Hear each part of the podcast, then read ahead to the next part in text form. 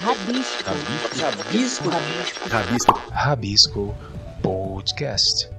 Uma produção, canal Diversão e Arte. Fala, ouvintes do podcast Rabisco, do canal Diversão e Arte. Aqui quem fala é o ator, cantor, locutor, apresentador, artista, né, gente? Luiz Araújo. Olha, eu vim aqui desejar sorte para a turma do canal Diversão e Arte em mais esse espaço dedicado aos apaixonados, trabalhadores e público das artes e cultura. Não deixem de ouvir e repercutir os assuntos e dicas do Rabisco Podcast. Olá, ouvintes do Rabisco Podcast.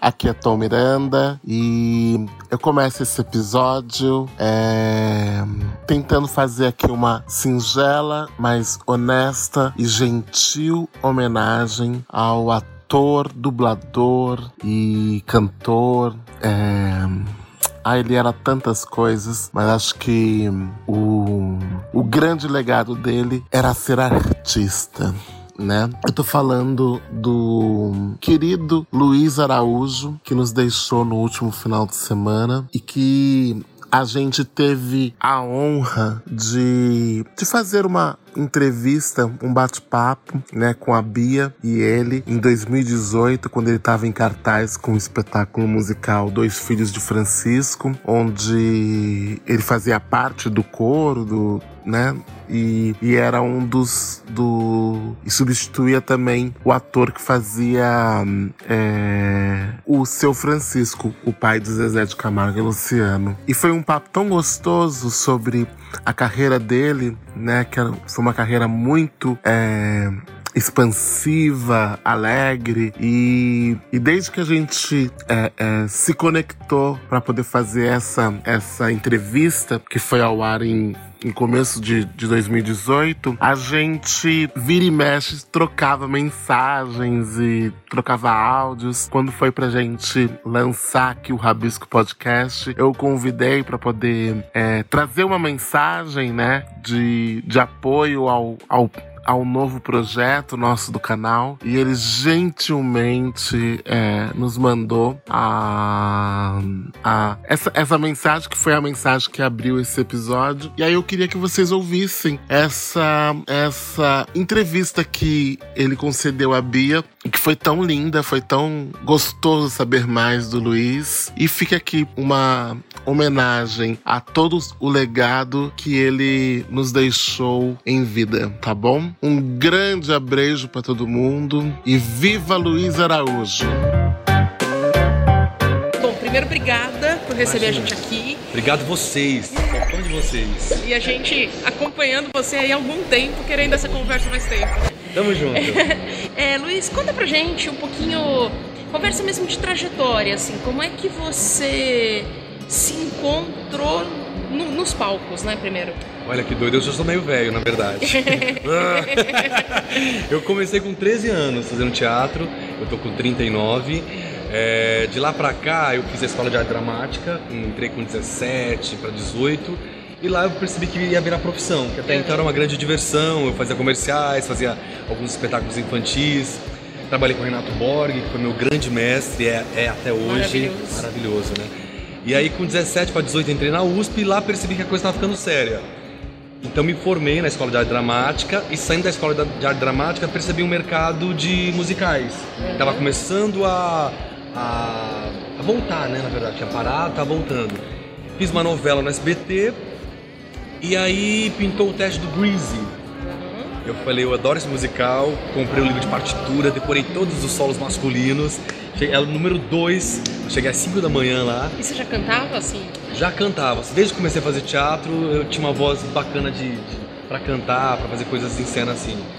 Então a partir dali não, não, parei mais, assim, fiz alguns outros espetáculos que não, não são musicais, que eu não sou ator de musical, eu sou ator que uso o canto como um complemento do meu trabalho em cena, assim. Então eu já fiz eh, trabalhos em televisão, faço muita publicidade também, trabalho bastante com locução. E o musical para mim é essa grande festa, assim, né? Tá fazendo aqui Dois Filhos de Francisco, que eu faço além do meu plot é, de, de, quinta a domingo, eu faço alguns momentos o Francisco, que é uma grande responsabilidade. É a primeira vez que eu topei fazer cover de um, de um protagonista. E olha, parabéns aos covers, aos swings, aos stand-ins. isso mesmo, porque, Porque é um... realmente, olha, é um personagem que ele tem muita, é, muita entrega mesmo, né? Assim, quem conhece a história sabe disso. Então eu preciso me atirar literalmente num abismo, assim. Enquanto a gente tem lá, ensaia uma cena Verdade. e é liberado, ensaia um solo, é liberado, eles continuam lá ralando, porque eles têm que saber a parte deles, saber a parte do amigo, saber a parte do, do personagem que ele está cobrindo. Então, assim, é um trabalho que tem que ser muito valorizado, tem que ser realmente é, premiado, porque eles trabalham muito mesmo, assim, é, é, é pros E você também, nessa, nessa, nessa trajetória que você está contando, você comentou que você fez uma novela e você fez também uma série, né? Na... Fiz, fiz, na, fiz várias, várias séries, assim, uma fiz na Globo, que era Dalva Erivelto, Uhum. com a Adriana Esteves e com o Fábio Assunção, que foi uma experiência incrível, porque eu tive não só a, a oportunidade de trabalhar com o Denis Carvalho, mas ir para esse universo da Dalva de Oliveira, aprofundar um pouco os estudos, trabalhar com a, com a estrutura da Globo, foi a única vez que eu trabalhei com eles, foi absurdo, porque assim, é outra realidade, né? Depois fiz algumas, algumas séries na cultura e fiz novela no SBT também, que também são experiências incríveis, eu estou sempre aberto a elas. E você tem uma coisa interessante quando a gente começa a, a olhar o teu, teu percurso, que assim, é. Queria te perguntar assim, se, se é uma escolha ou se isso vem.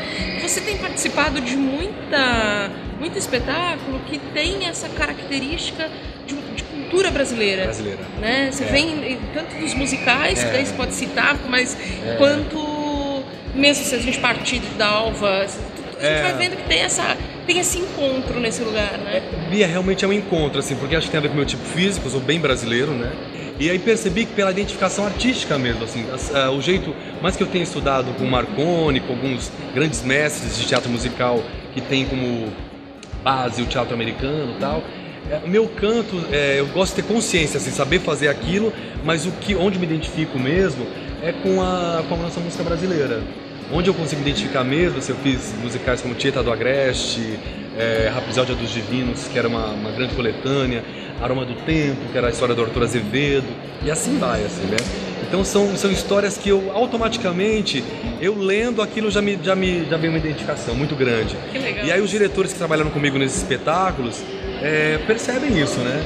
Então é, é um encontro, é algo planejado, mas ao mesmo tempo é um caminho que, que, é, que tem, é, se aberto assim para mim, sabe? Assim, eu tenho seguido nesse caminho e eu gosto muito. Nossa cultura é muito rica, muito rica. A gente tem é, grandes autores, grandes compositores.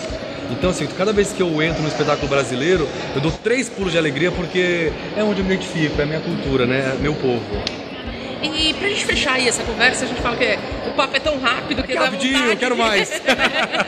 É, quais são as... Você, você vem né, de uma experiência de AD, de, é, de teatro, entre as tradicional, teatro musical, televisão. É, quais são as suas referências assim na vida? É, artistas? Artísticas. Nossa, tenho tantas aqui no Brasil. A gente tem tanta gente talentosa, né? A gente acabou de perder há pouco tempo a Marília Pera, que pra mim é sempre uma grande inspiração. Te falei do Renato Borg, até hoje é meu grande mestre, que me ensinou, me mostrou respeito ao ofício, assim. Porque ser artista no Brasil, minha gente, é pros fortes, assim. Então, com o Borg eu tinha 16 anos, eu aprendi que não era só um exercício de ego, assim.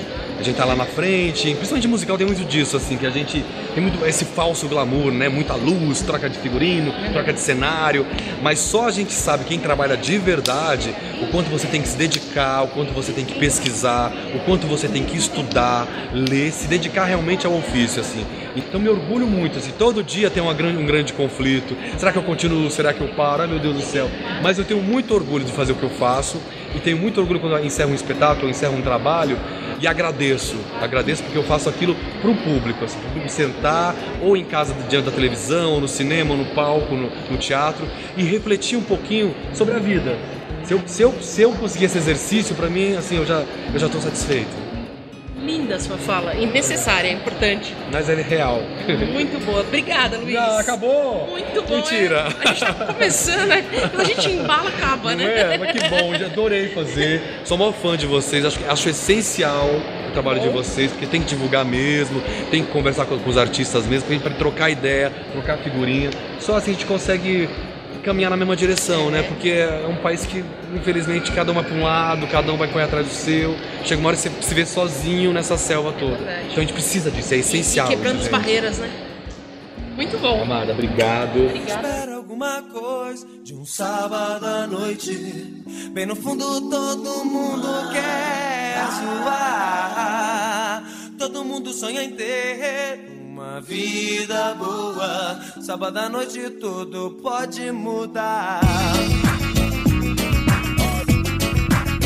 Suas dicas culturais no Rabisco Podcast. Um oferecimento canal de versão em arte. A sua identidade digital brasileira. Olá, eu sou Valéria sou gerente do Núcleo de Educação e Relacionamento do Itaú Cultural. E tô vindo aqui para contar um pouco para vocês do Ocupação Paulo Freire, que abriu no último sábado, dia 18, aqui no Itaú Cultural. Essa exposição foi uma curadoria dos Núcleos de Educação e Relacionamento de Literatura e Audiovisual e está comemorando o centenário do Paulo Freire. Aqui vocês vão encontrar a trajetória de Paulo, que inicia no Recife, passa por Angicos e o método de alfabetização, passa pelo exílio e pelo retorno de Paulo ao Brasil. Vocês vão encontrar cartas, fotos, documentos, manuscritos. E o nosso intuito com essa exposição era mostrar que Paulo Freire, como educador, acreditava em afetar e ser afetado. Como ele mesmo dizia, ele gostava das pessoas e de estar com elas. E foi esse lado de Paulo que a gente tentou trazer. Para quem não puder vir até o Itaú Cultural, a gente vai ter um material muito bacana no site, um podcast, uma publicação que está incrível e o seminário Quartas com Paulo Freire com curadoria de Gleice Clary, que é leitor que vai até novembro. O endereço aqui do Itaú Cultural é Avenida Paulista 149 e a gente está esperando vocês por aqui.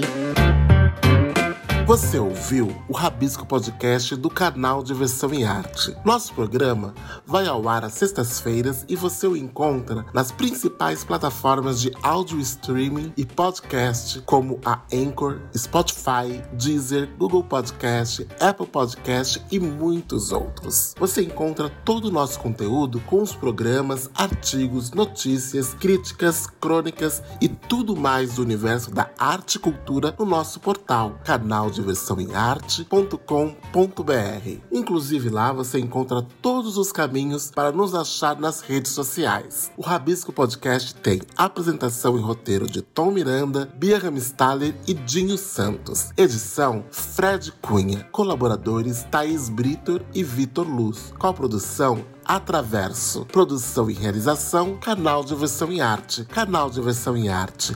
Arte e cultura em multiplataformas. Você interessado em cultura, arte, diversão, ouça o podcast Rabisco do canal Diversão e Arte.